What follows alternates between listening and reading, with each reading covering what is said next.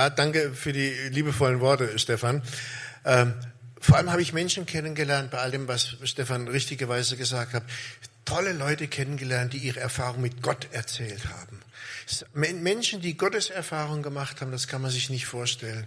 Und das hat mich immer wieder fasziniert. Und das war eigentlich auch das Spannende an meinem Beruf, die, die wertvollen Menschen kennengelernt zu haben. Der Film geht in der Tat heute, oder es gibt in der Tat einen Film, ich glaube, man kann auf verschiedene Weise die Botschaft Christi, Alt- und Neues Testament verkündigen.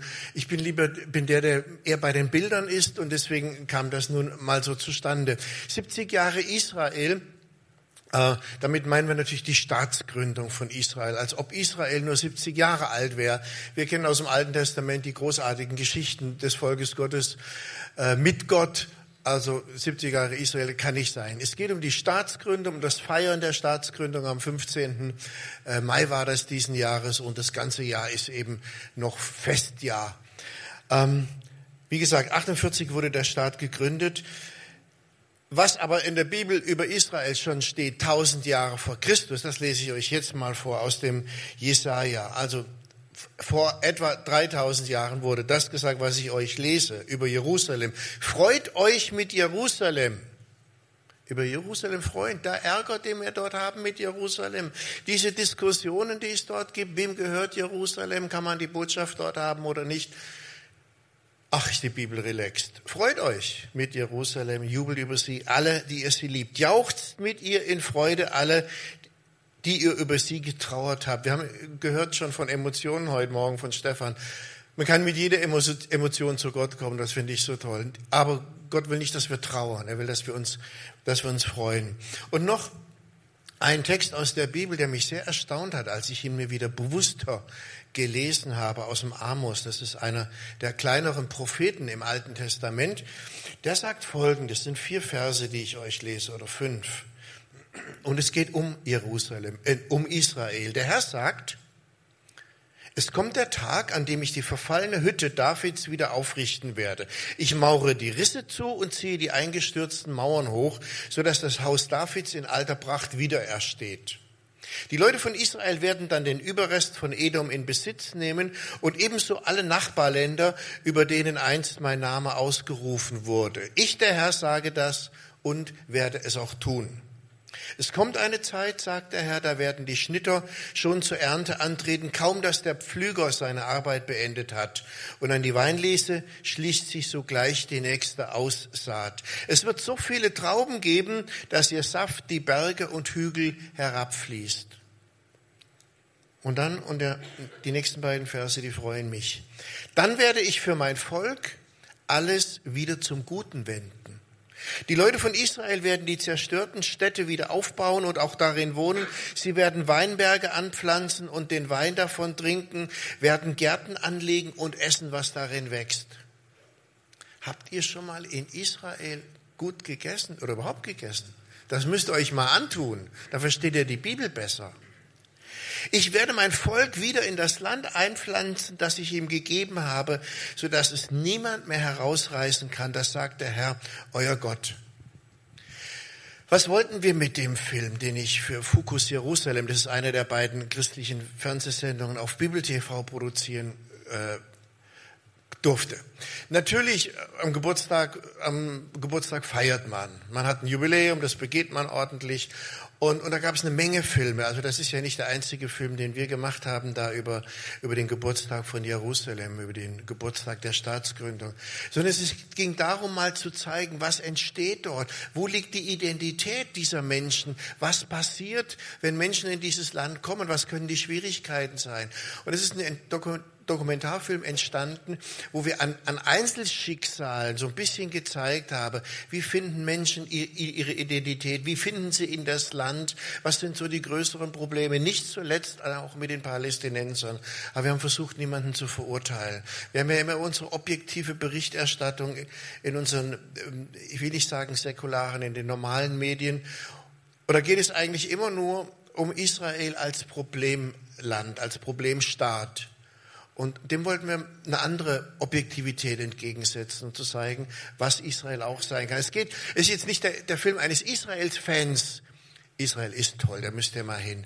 Aber ich glaube, oder ich wünsche mir, dass er das richtig versteht. Es geht auch um Nachrichten, es geht auch um Fakten, äh, die wir dort vorgefunden haben. Was mich begeistert an diesem Land ist, neben dem, dass es Gottes Volk ist und dass Gott Geschichte schreibt, Klammer auf, was nicht heißt, dass dort alles richtig läuft, dass dort alle politischen, militärischen und wie auch immer Entscheidungen korrekt getroffen werden.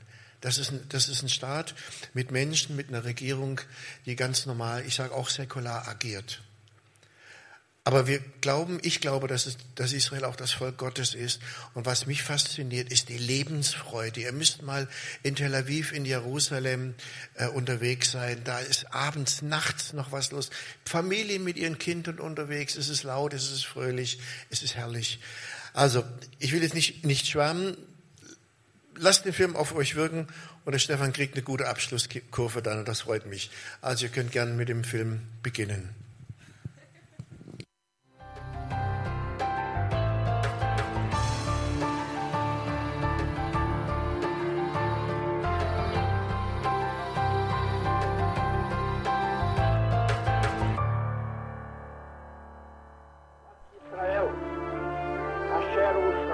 14. Mai 1948. David Ben-Gurion proklamiert in Tel Aviv den Staat Israel. Am gleichen Tag endet das britische Mandat über Palästina. Bereits 1947 hatte die UN-Vollversammlung beschlossen, einen arabischen und einen jüdischen Staat in Palästina zu errichten.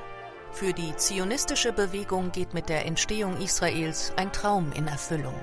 Für die arabischen Staaten ist das neue Israel ein Ärgernis und eine Provokation. Noch in der darauffolgenden Nacht erklärten die arabischen Nachbarn Israel den Krieg, um die Proklamation des jüdischen Staates rückgängig zu machen. Die Geschichte Israels ist eine Geschichte von Erfolg und Hoffnung, aber auch von Vertreibung und dem Holocaust. Und sie ist die Geschichte von Männern und Frauen, die die Hoffnung auf einen eigenen Staat nie aufgegeben hatten. Israel auf der Suche nach einer Zukunft.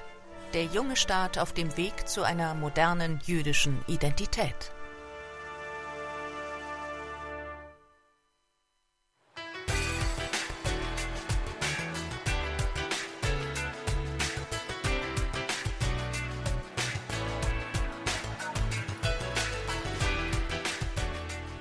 Das Stadtmuseum in Tel Aviv. Eine Gruppe junger deutscher Juden besucht den Ort, an dem am 14. Mai 1948 David Ben-Gurion den Staat Israel ausgerufen hat. Die Museumsführerin erzählt von der Gründungszeremonie und erklärt die damalige Aufteilung des jungen Staates. 32 Minuten dauerte damals die Zeremonie. Man wollte rechtzeitig zum Schabbat fertig sein. Draußen auf den Straßen von Tel Aviv warteten Tausende von Menschen. Der Staat Israel war gegründet.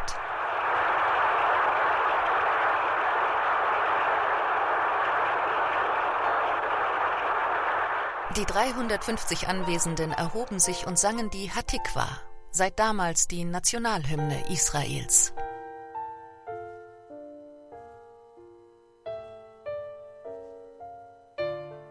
Für mich ist es eine große Ehre, den Leuten aus Israel und der ganzen Welt zu erzählen, wie der Staat Israel entstanden ist.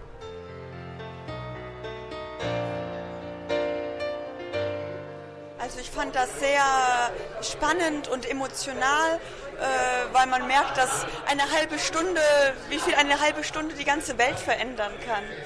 Und äh, ich fand das ziemlich besonders. Vom ersten Tag seit der Staatsgründung war Israel ein Einwanderungsland. Etwa 700.000 Juden bildeten damals über 80 Prozent der Gesamtbevölkerung. Innerhalb des nächsten Jahrzehnts wuchs diese auf knapp zwei Millionen und etwa 90 Prozent der Gesamtbevölkerung an. In verschiedenen Einwanderungswellen aus über 100 Nationen brachten Juden ihre Kultur und ihr Verständnis von jüdisch sein mit nach Israel. Für viele Immigranten war es die Rückkehr ins gelobte Land. Andere kamen, weil sie vor Verfolgung und den Folgen des Antisemitismus flohen.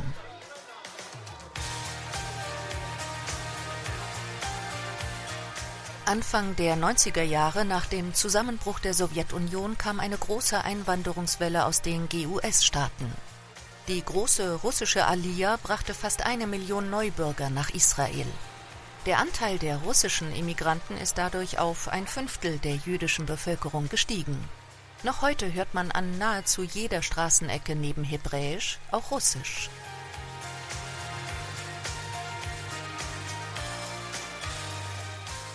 Robert Ilatov ist Einwanderer aus Usbekistan. Mit 13 Jahren kam er mit seinen Eltern nach Israel. Als wir Aliyah gemacht haben, mussten wir sehr schnell Hebräisch lernen, weil hier niemand Russisch sprechen konnte. Auch diejenigen, die es konnten, vermieden es, Russisch zu reden. Deswegen war die wichtigste Voraussetzung, die Sprache zu lernen und in das normale Leben zu kommen. Wir sind mit fünf Personen hierher gekommen. Mein Vater war blind, behindert und das war nicht leicht. Deswegen war mir es ein Bedürfnis, mich um die Familie zu kümmern. Ich bin das älteste Kind und deswegen musste ich mich um Vater kümmern. Meine Mutter musste arbeiten. Wir hatten einige Schwierigkeiten, aber wir haben es letztendlich doch geschafft. Bereits nach einem Jahr beherrschte Robert Ilatov die hebräische Sprache. Er ist Mitglied einer konservativen Partei und Abgeordneter der Knesset. Auch Einwanderer können im israelischen Parlament Stimmrecht haben und die Politik mitbestimmen. Mein politisches Leben hat schon sehr früh begonnen. Mit 26 wurde ich in den Stadtrat von Netanya gewählt. Das ist eine der größten Städte Israels. Ich war dort Mitglied des Stadtrates, danach war ich Vertreter des Bürgermeisters und von dort aus bin ich dann in die Knesset gekommen. Es war nicht geplant, dass ich schon so jung in die Knesset komme. Ich war 25 Jahre alt, als ich meine politische Karriere begonnen habe. Ich habe schon früh angefangen, Einwanderer zu vertreten. Ich konnte das, weil ich schon zu Hause für meinen Vater sorgen musste, Dokumente übersetzen, Briefe an unterschiedliche Instanzen schreiben. Ich wusste genau, wie ich mich gegenüber der Regierung verhalten musste. Und als die große Aliyah in den 90er Jahren begann, habe ich vielen Leuten geholfen und sie wollten dann einfach, dass ich sie vertrete. Jeder Einwanderer, der nachweisen kann, dass er Jude ist, erhält sofort einen israelischen Ausweis. Doch bleibt das Erlernen der Sprache neben allen kulturellen Unterschieden die größte Hürde zu einer erfolgreichen Integration. Es gibt Leute in Israel, die es nicht schaffen, sich in die Gesellschaft zu integrieren. Zum Beispiel mein Vater, der 1995 gestorben ist. Er hat es nicht geschafft, Hebräisch zu lernen. Er hatte auch fast keine israelischen Freunde. Und die, die er hatte, mit denen fiel es ihm schwer zu kommunizieren. Deswegen war seine Umgebung russisch sprechend. Aber all diese Gruppen organisieren und vereinigen sich in Israel und sind hier akzeptiert.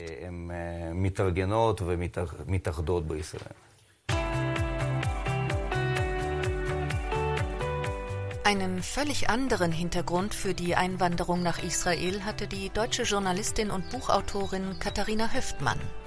In Rostock aufgewachsen, lebt sie heute mit ihrer Familie in Tel Aviv. Katharina Höftmann war schon immer am Judentum interessiert. Als Jugendliche las sie Holocaust-Bücher. Mit 13 Jahren kam sie das erste Mal nach Israel. Auf einer Reise nach Indien lernt sie einen Mann kennen, der aus Israel stammt. Es war wirklich Liebe auf den ersten Blick und er hat zu mir gesagt, so, pass auf, du bist die Frau meines Lebens, ich tue alles für dich, ich ziehe nach Deutschland, ich lerne Deutsch, aber du musst Jüdin werden, du musst konvertieren, weil das ist wichtig. Meine Kinder müssen Juden sein und das sind sie nicht, wenn die Mutter das nicht ist. Und ich war 21 und dachte so, ja, okay, Mai, dann trete ich eben über zum Judentum. Also es war ehrlich, es war so eine ganz, ja, aus der, aus der Luft irgendwie.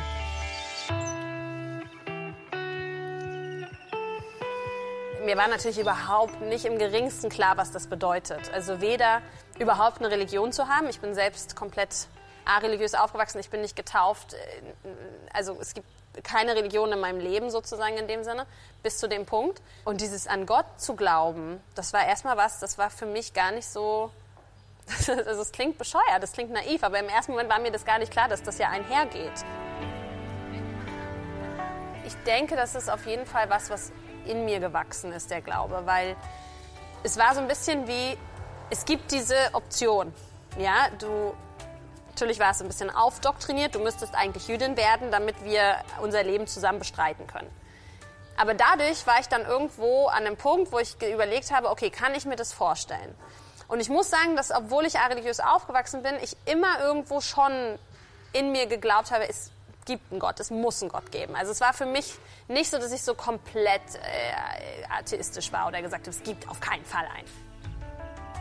Katharina Höftmann lässt sich auf diesen Mann ein und konvertiert zum Judentum. Nicht religiös aufgewachsen, macht sie sich auf die Suche nach einer neuen Identität. Mein jetziger Mann und ich haben das im Prinzip zusammen gemacht, wobei er natürlich nicht übertreten musste. Lief es so, dass wir einmal in der Woche einen Lehrer hatten, der kam zu uns und ähm, wir sind wirklich von, ja, im Prinzip von A bis Z alles durchgegangen. Äh, Brauchtum, welche äh, Mitzvot, ähm, diese, also allein Schabbat ist natürlich so komplex, ja, was man da machen darf, was man nicht machen darf. Darf man Toilettenpapier abreißen? Ähm, also, ne, das geht ja ganz kleinteilig. Dann eine koschere Küche, natürlich als Frau wichtig, weil traditionell ist es so, dass die Frau die Küche sozusagen leitet. Ähm, sind regelmäßig in die Synagoge gegangen. Ich habe jeden Tag ähm, das Morgengebet gesagt, weil einfach, das ist auch was, was ich gelernt habe über das Judentum, das ist keine theoretische Religion. Das ist wirklich eine Religion, die man machen muss, um sie auch zu verstehen und um sie zu leben. Manchmal war ich so ein bisschen zwischen Himmel und Hölle. Also einerseits ähm, hat mich das total bereichert. Das hat mich inspiriert. Das hat mich, glaube ich, auch zu einem besseren Menschen gemacht. Andererseits habe ich manchmal auch das Gefühl gehabt, ich kann nicht mehr atmen. Also für mich war das manchmal auch zu viel. Ich glaube, dass A, man einen Weg finden kann und muss, wie man das Judentum für sich lebt. Und B, glaube ich, dass, das, ähm, dass man das nicht als Einschränkung empfinden muss, sondern dass das einfach eine Art ist, wie man sein Leben lebt. Katharina lernt ihr Leben zu leben, mit ihrer Familie, mit Freunden.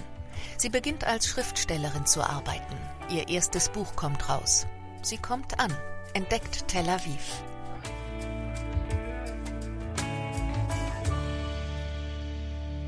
Tel Aviv hat so ein bisschen, ist so ein bisschen eine Mogelpackung, weil man denkt, ah, das ist alles so europäisch hier und die Leute sehen so aus wie ich und die sind genauso angezogen. Und gerade wenn man aus Berlin kommt, Berlin ist jetzt auch nicht die sauberste Stadt und so, da irgendwie. Und dann merkt man aber, oh nee, das ist doch echt eine andere Kultur und das ist doch irgendwie, ja, nicht Europa, sondern der Orient. Tel Aviv ist einfach eine Stadt, in der immer irgendwas passiert. Sie ist wahnsinnig kosmopolitisch. Also ich habe überhaupt kein Problem, auch Deutsch zu sprechen überall. Ich spreche mit meinen Kindern Deutsch, ich spreche am Telefon Deutsch. Ich wurde noch nie dafür irgendwie angesprochen auf eine unangenehme Art und Weise. Im Gegenteil. Und ich finde einfach, plus Wetter, Strand, es gibt keinen besseren Ort zum Leben. Für mich sind Israelis ein Volk, das sehr überlebensfähig ist, also sehr einen großen Lebenswillen hat das Land ist gebeutet, immer wieder von Kriegen und trotzdem lässt sich hier niemand das Leben verbieten. Es wird immer weiter gelebt. Wenn ein Terroranschlag in einem Restaurant stattfindet, dann gehen am nächsten Tag extra viele Leute in dieses Restaurant, um es zu unterstützen.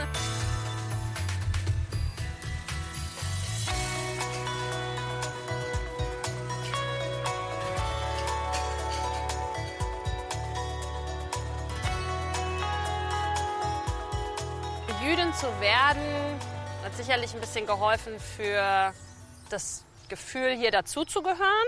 Ich glaube aber nicht, dass es nötig ist. Also gerade wenn man in Tel Aviv lebt, Tel Aviv ist so eine säkulare Stadt, ja eigentlich eine, eine Vielbevölkerungsstadt irgendwo auch. Da ist es, glaube ich, nicht unbedingt nötig. Aber es war auch was, was ich für mich wollte. Nicht unbedingt nur, um hier dazuzugehören, sondern einfach, weil ich für mich erkannt habe, das ist irgendwie, ja, das ist die Religion, mit der ich mich irgendwie auch wiederfinde.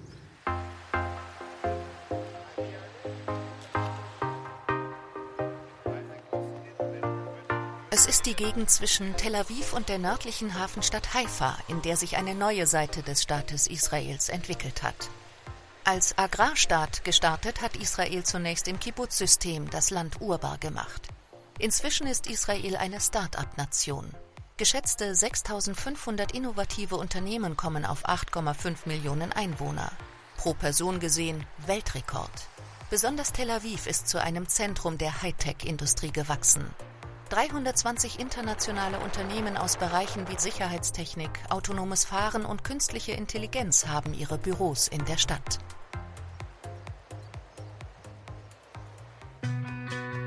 Zwischen Tel Aviv und Haifa hat sich ein junges Unternehmen angesiedelt, das sich mit Medizintechnik beschäftigt. Rewalk Robotics hat die sogenannte Exoskelett-Technologie entwickelt. Mit diesen Gehhilfen können Rollstuhlfahrer wieder aufstehen, laufen und sogar Treppen bewältigen. Das Gerät ist für Leute, die von einer Paraplegie betroffen sind, Leute, die von der Taille an nach unten gelähmt sind. Wir wollen ihnen ein Gerät geben, das ihre Lebensqualität verbessert und die Fähigkeit zu gehen. 2001 wurde das Unternehmen von Dr. Amit Goffel gegründet. Nach einem schweren Unfall war er selbst querschnittsgelähmt. Als Ingenieur und Unternehmer trieb er daraufhin die Erfindung eines Exoskeleton voran, um Querschnittsgelähmten das Gehen wieder zu ermöglichen. Da die Beine keine Kraft haben, werden diese zusammen mit den Knie- und Hüftbewegungen von kleinen Motoren bewegt und gesteuert. I think it's a bionic evolution. Es ist eine bionische Evolution. Es ist die Fähigkeit, Technologie weiterzuentwickeln. Eine Generation vertieft die Arbeit der vorhergehenden. Und die, die das miterleben, sehen die technologische Evolution vor ihren Augen Wirklichkeit werden. Radi Kayow wurde 1988 im Krieg durch einen Schuss in den Rücken verletzt und sitzt seitdem im Rollstuhl. Er demonstriert Betroffenen den Rewalk, hilft aber auch den Ingenieuren bei neuen Entwicklungen und Anpassungen. Die Bewegungsabläufe sollen das natürliche Gangmuster der Beine simulieren.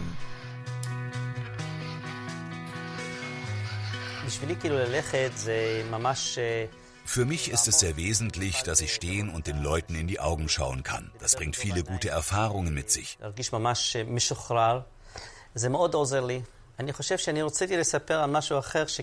Meine Kinder wurden erst nach meiner Verletzung geboren.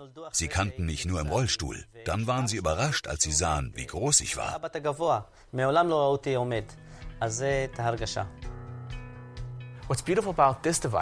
Das Schöne an diesem Gerät ist, dass deine ganze Umgebung mit beeinflusst wird. Es hilft dir zu gehen, aber es hilft auch deiner Frau, mit dir zu laufen. Es hilft deinen Kindern, mit dir zu spielen und deinen Mitarbeitern, mit dir zu arbeiten. Es ist ein sehr individuelles Hilfsmittel. Not macht erfinderisch, so war es beim Firmengründer. Aber für Itai Levinson ist das nicht der eigentliche Grund für die große Anzahl von Startups in Israel. Er sieht eine Grundhaltung in der israelischen Mentalität, die die Innovationskraft befruchtet. Ich denke, Unternehmersein hat viel mit Risikobereitschaft zu tun. In unserer Kultur ist es okay, ein Risiko einzugehen und zu wissen, dass du scheitern kannst. Und wenn du scheiterst, ist das nicht das Ende der Welt. Du kannst es nochmal versuchen, selbst wenn du nochmal scheiterst. In diesem Klima kriegst du Leute, die Durchbrüche in der Technologie, in der Wissenschaft und vielen weiteren Lebensbereichen schaffen.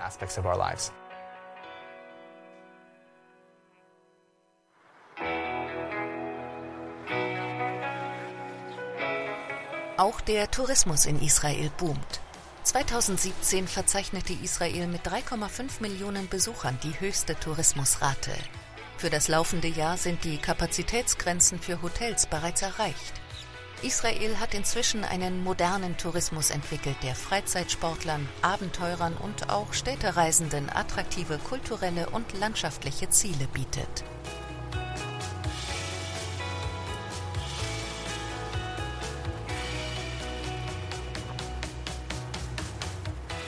Einer, der ein solches Programm gestaltet, ist Moshe Gabay in Jerusalem. Mit seinen Eltern lebte er in der Schweiz. Seine Mutter ist Christin, sein Vater Jerusalemer Jude. Sein Urgroßvater war der Polizeichef von Jerusalem noch vor der Staatsgründung in der britischen Zeit. Mit 18 Jahren entscheidet sich Moshe Gabay, nach Israel auszuwandern.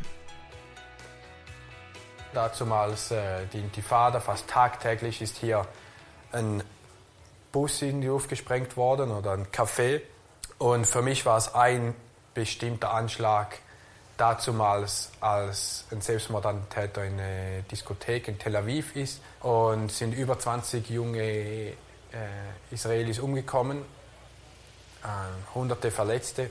Und in dieser Nacht, wo das passiert ist und ich das gesehen habe, habe ich mich entschieden, ich will nach Israel, ich will meinen Teil geben. Das ist das, was ich im Leben machen möchte und auch den Sinn in meinem Leben finde. Seine erste große Erfahrung in Israel war das Militär. Es war hauptsächlich eine Situation, mit der man zurechtkommen musste. Situationen in der Armee, in der eigentlich Hochsaison damals der Intifada, das war 2003 bis 2006. Und das war eine Situation, die man sich nicht vorstellen kann, was vor allem auch unsere, ja, unsere Gegner bereit wären zu machen, um ihre Ideologie zu verwirklichen. Es waren Situationen, wo Freunde umgekommen sind, wo man nicht wusste, ob man den nächsten Tag noch überlebt, keine physische Sicherheit mehr hat, äh, auch keine finanzielle und die Familie nicht hier. Nach seiner Zeit beim Militär widmet sich Moshe Gabay ausgiebig dem Tourismus, bringt die klassischen Touristen nach Israel, kümmert sich aber auch vermehrt um innovative Ziele. Große Firmen betreiben Know-how-Tourismus, um sich von Start-up-Unternehmen in Israel inspirieren zu lassen und nach Investitionsmöglichkeiten zu suchen. Israel ist jetzt plötzlich eine interessante Destination geworden im äh, Hightech-Bereich. Also wir haben plötzlich Firmen, die ihre Angestellten hierher schicken oder ihre, die Investoren hierher schicken oder die, die schauen, in welche Firmen müssen wir ein Auge drauf haben, die vielleicht uns helfen könnten, in der Zukunft einen Schritt voran zu sein.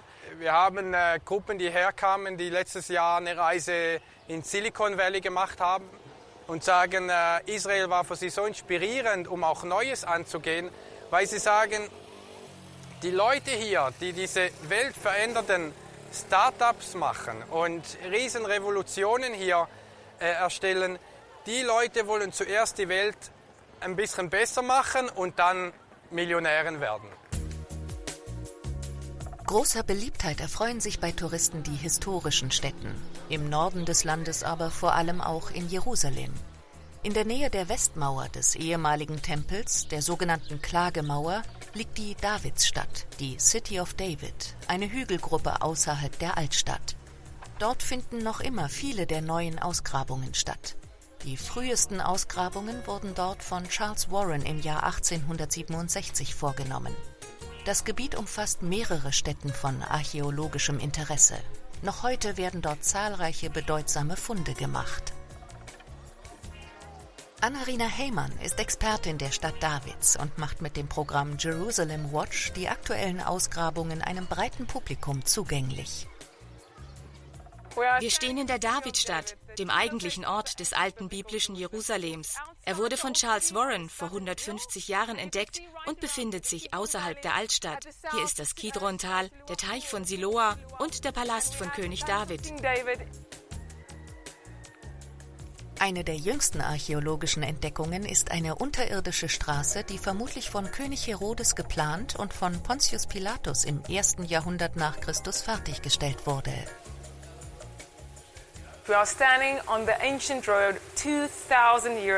Wir stehen auf einer alten Straße, die 2000 Jahre alt ist. Sie wurde am Ende der zweiten Tempelperiode gebaut und beginnt beim Teich von Siloa. Dort mussten die Pilger ihre rituellen Waschungen machen, bevor sie dann zum Gottesdienst zum Tempelberg gingen. Dreimal im Jahr liefen die Pilger also diese Straße hoch. Vor sieben Jahren haben wir diese Straße entdeckt. Sie war komplett zugeschüttet. In der klassischen Archäologie gräbt man von oben nach unten. Aber weil Häuser über der Straße stehen, mussten wir einen neuen Weg finden, diese Straße freizulegen. Das erste Mal in der Geschichte der Archäologie haben wir horizontal gegraben. Wir haben zwei Meter gegraben, eine Stützkonstruktion errichtet und wieder zwei Meter gegraben. So haben wir diese Straße in den letzten drei Jahren geöffnet.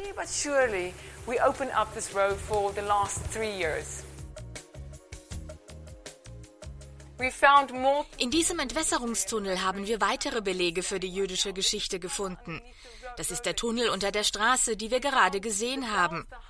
Wir fanden das Glöckchen vom Gewand des Hohepriesters und ein Siegel, auf dem stand Rein für Gott.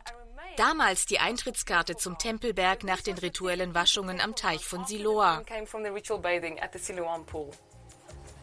Vor etwa zehn Jahren hat die israelische Archäologin Elat Mazar in der Davidsstadt Überreste gefunden, die sie für den Palast des biblischen Königs David hält. Sie lieferte uns drei Argumente. Die Örtlichkeit selbst, Zweitens eine Säule, die auf 3000 Jahre datiert wird. und bearbeitetes Zedernholz, auch 3000 Jahre alt. Die Ausgrabungen brachten eine massive Steinstruktur zutage.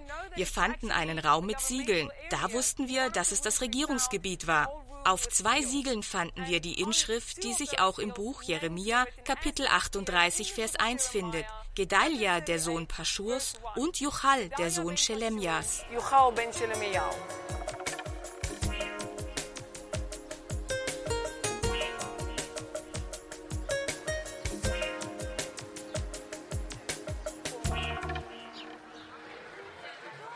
Juden, Christen und Muslime, Strenggläubige und Säkulare. Die Frage der Religionen ist in Israel allgegenwärtig. Auch die Kunst kann den Wunsch nach Frieden und dem Miteinander der Religionen spiegeln. Mit seiner Serie Ein Muslim, ein Christ und ein Jude greift der israelische Künstler Eran Shakin die Frage nach den Religionen auf und versteht Kunst als Brücke zwischen den Kulturen und Religionen. Zu sehen sind seine Werke in einer Wechselausstellung im Jüdischen Museum in München. Die erste Frage, die immer kommt, wer ist der Jude, wer ist der Christ, wer der Muslim? Mir ist das egal, denn sie sind alle gleich. Du suchst dir aus, wer du sein willst. Wir sind alle ohne Religion geboren. Das ist meine Meinung. Religion kommt später. Religion come after.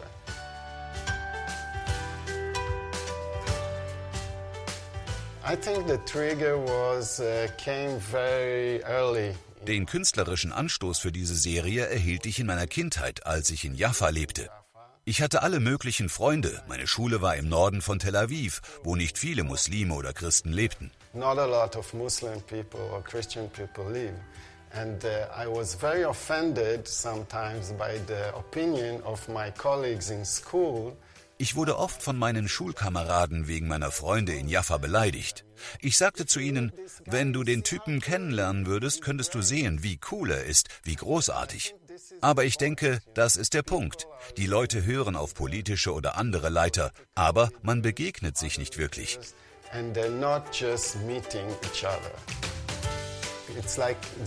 Es gibt ein Sprichwort, das sagt, das Schlimmste ist, mit seinem Bruder zu kämpfen. In unserem Fall kostet uns das viel. Dazu gehört auch die Angst im Alltag. Darüber denke ich nicht jeden Tag nach. Aber wenn dein Kind seine Freundin in Ostjerusalem besucht, denkst du schon mal, hoffentlich bekommt er als Jude keine Probleme in der Altstadt von Jerusalem. Aber so ist dieses Land. In the old city of Jerusalem, but in another way, this is this country. This country is belonging to many different cultures and they're all coming together. Dieses Land gehört so vielen Kulturen, die hier zusammentreffen. So finde ich es auch schön, dass mein Sohn in der Altstadt von Jerusalem Musik studieren kann. In einer italienischen Schule des Vatikans. Es stimmt, wir leben im Auge des Sturms.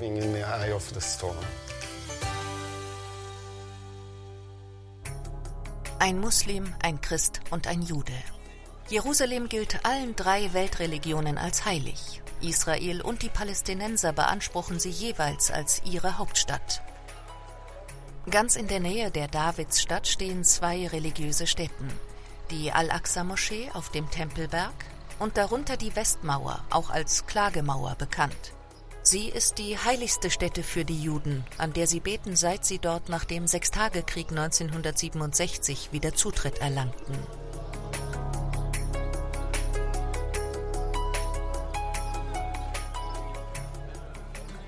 Für die Muslime ist die Al-Aqsa-Moschee der Ort, an dem sie beten und von dem aus der Prophet Mohammed einer Legende nach in den Himmel ritt.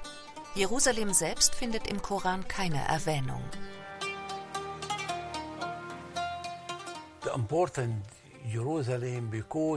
Jerusalem ist sehr wichtig. Es ist Teil des Korans. Im Koran sagt der Prophet Mohammed, dass er nach Jerusalem zur Al-Aqsa-Moschee gekommen und von dort in den Himmel aufgefahren ist. Für uns ist das die wichtigste Richtung, in die wir beten, noch vor Mekka. After that, the uh, direction come to Mecca. Der Araber Shaban Aber betreibt seinen Souvenirladen im christlichen Quartier in der Altstadt von Jerusalem. Schmuck, Schnitzereien und die Symbole aller drei Weltreligionen. Er verbrachte sieben Jahre in einem israelischen Gefängnis. Seine Vorstellungen von Jerusalem als Hauptstadt und dem Staat Israel sind unmissverständlich. And to be the city und die Hauptstadt? Ich sage Ihnen die Wahrheit. Wir brauchen keine Diplomatie, bei der man sich ins Gesicht lacht und dann ein Messer in den Rücken rammt.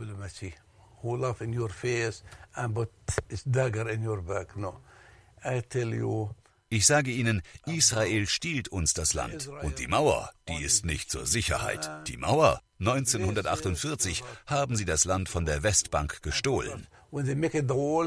This is not for security. The wall he steal 48 from the West Bank land. Für die Christen sind Orte wie die Grabeskirche, das Gartengrab und der Ölberg von großer Bedeutung. Erinnerungsorte an das Wirken von Jesus vor 2000 Jahren.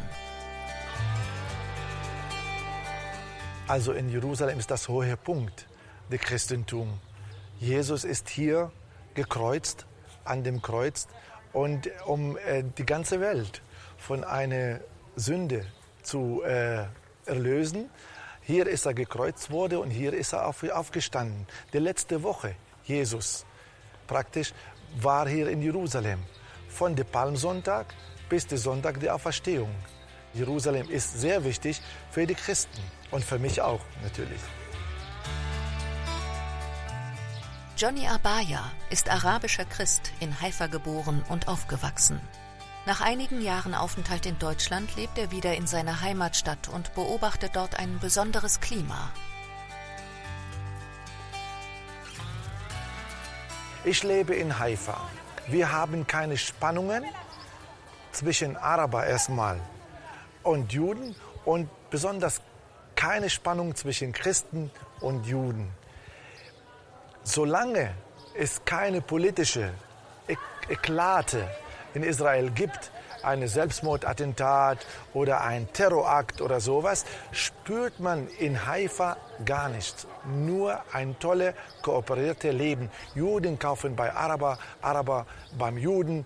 Die Extreme in einer Religion, sie bringt das Gift in das Zusammenleben. Und das haben wir in Haifa nicht.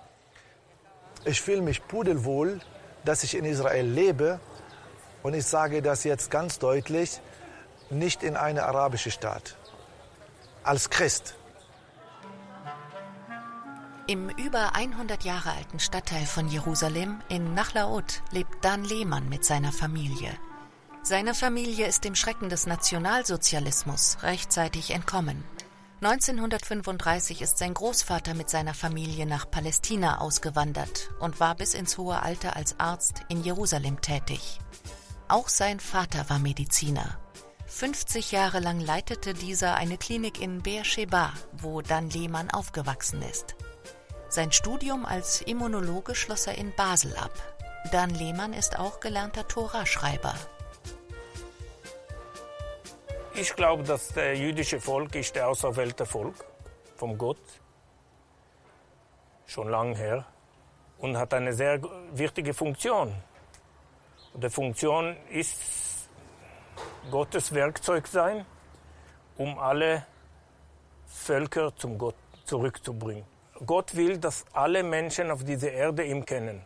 Und ich finde es sehr interessant, dass wie dieses Volk durch die Geschichte einfach überall irgendwie existiert. 70 Jahre nach der Staatsgründung ist der Wunsch nach Frieden bei jedem Bewohner von Israel zu finden. Keinen Krieg mehr, keine Auseinandersetzungen, dafür Sicherheit, Stabilität und Wohlstand. Den einen Weg dorthin scheint es nicht zu geben. Zu unterschiedlich sind die territorialen, politischen und religiösen Vorstellungen.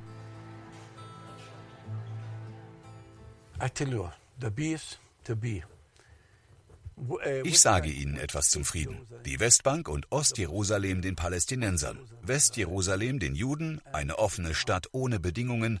Keiner sagt so oder so unter internationalem Gesetz. Jeder kann kommen und gehen. they can come and they can go. And uh, you know, und da sind Millionen von Muslimen, die dafür beten, eine Minute in Jerusalem sein zu können. Die werden alle kommen.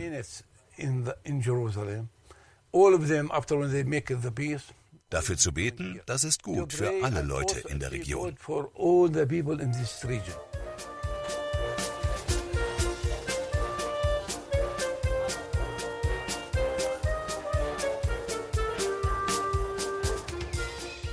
Friede natürlich. Aber Problem mit wem? Im Moment sieht das nicht so aus. Das Friede ist möglich, aber das ist äh, im Prinzip ein sehr kleiner Unterschied wird sein. Wenn die moslemische Welt akzeptiert Stadt Israels als die jüdische Stadt, wird das einfach in meine Hoffnung gelöst. Ich, ohne das wird das nicht passieren, glaube ich.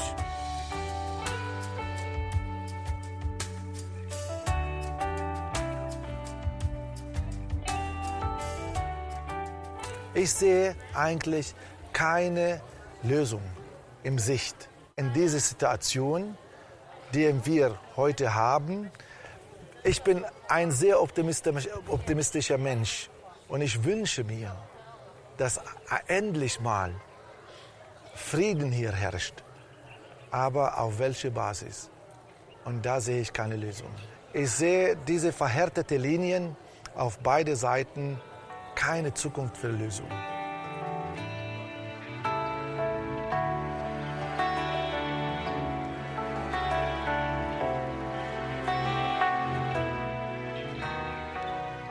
Was bleibt, ist das Staunen über die zustande gekommene Gründung und noch Existenz Israels.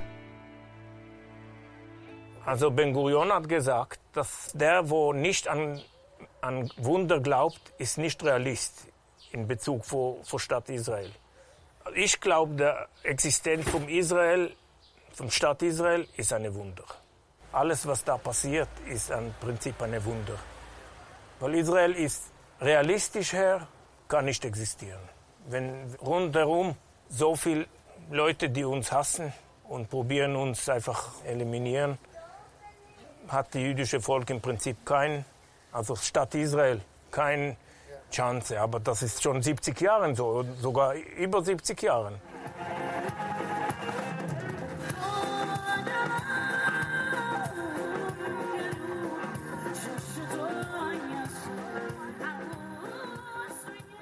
»70 Jahre Staat Israel ist ein Phänomen der Weltgeschichte.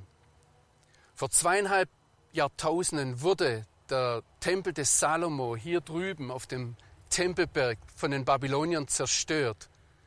Und was die Babylonier nicht vollendet haben, das haben dann 500 Jahre später die Römer in einer Perfektion betrieben, die man sich kaum vorstellen kann. Tausende wurden hier auf diesen Hügeln gekreuzigt. Über eine Million Juden wurden nach Aussagen des Geschichtsschreibers Josephus umgebracht.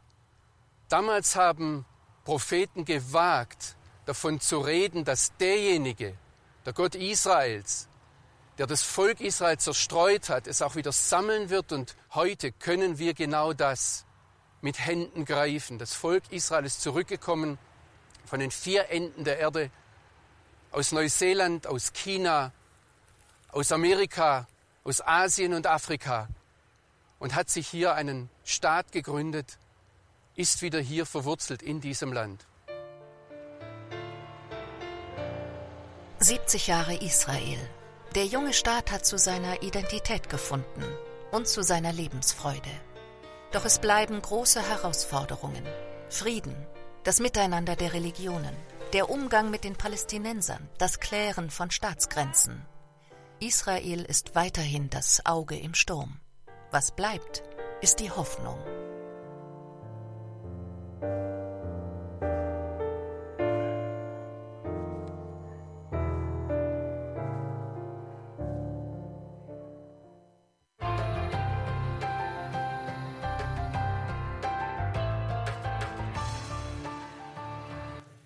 Lass mich noch ein paar Gedanken hinten wegschieben.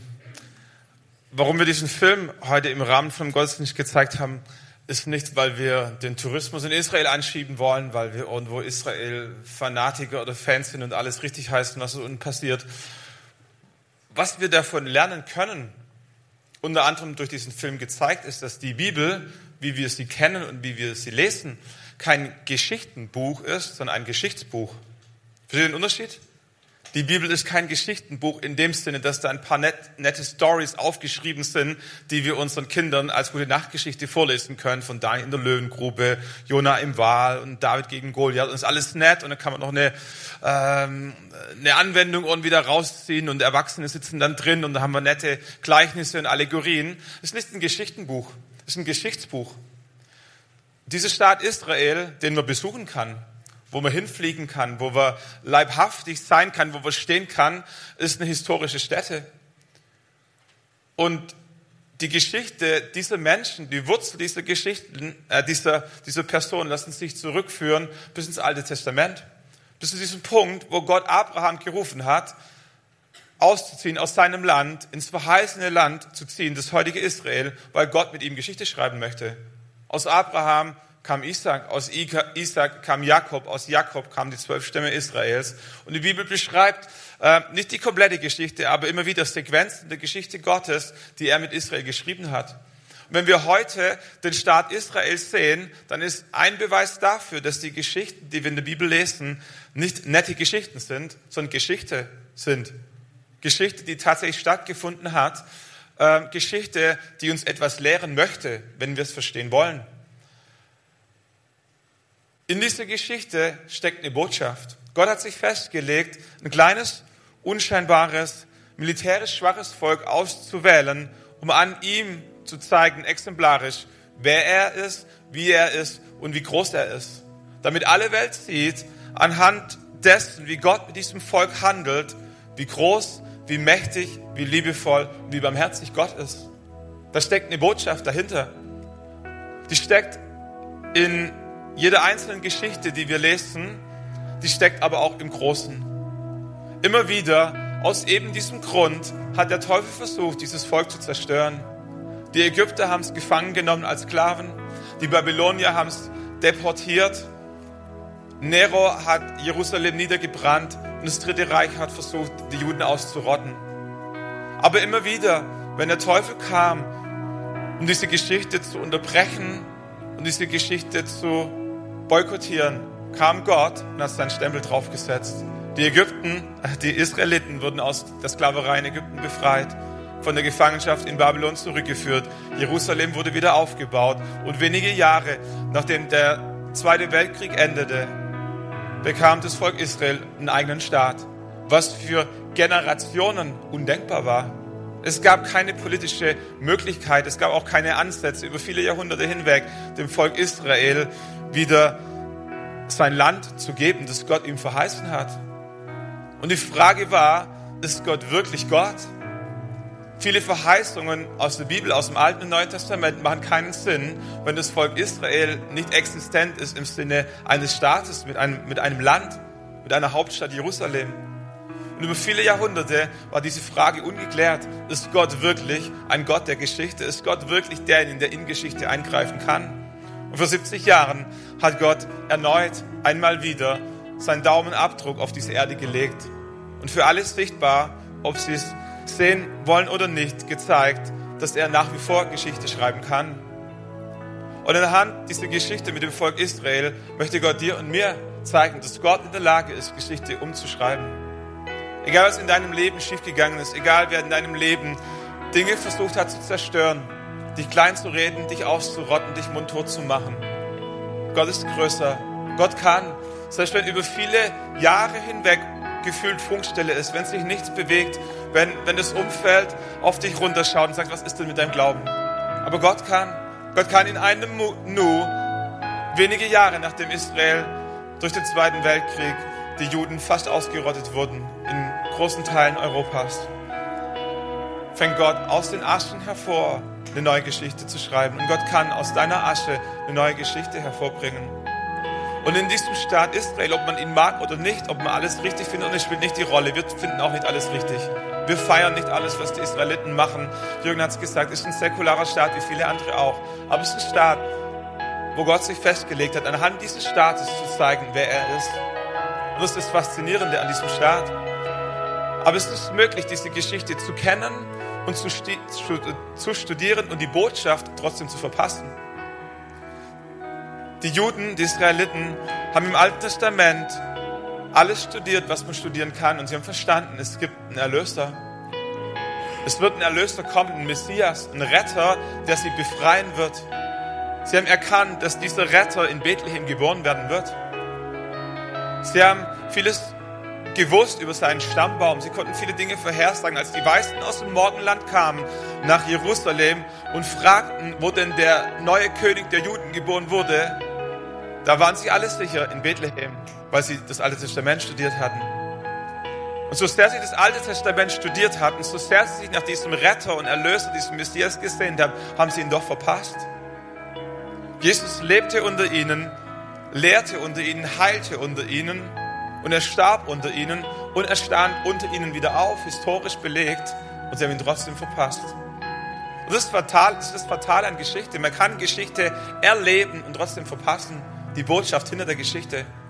Wir können Tag für Tag Nachrichten schauen.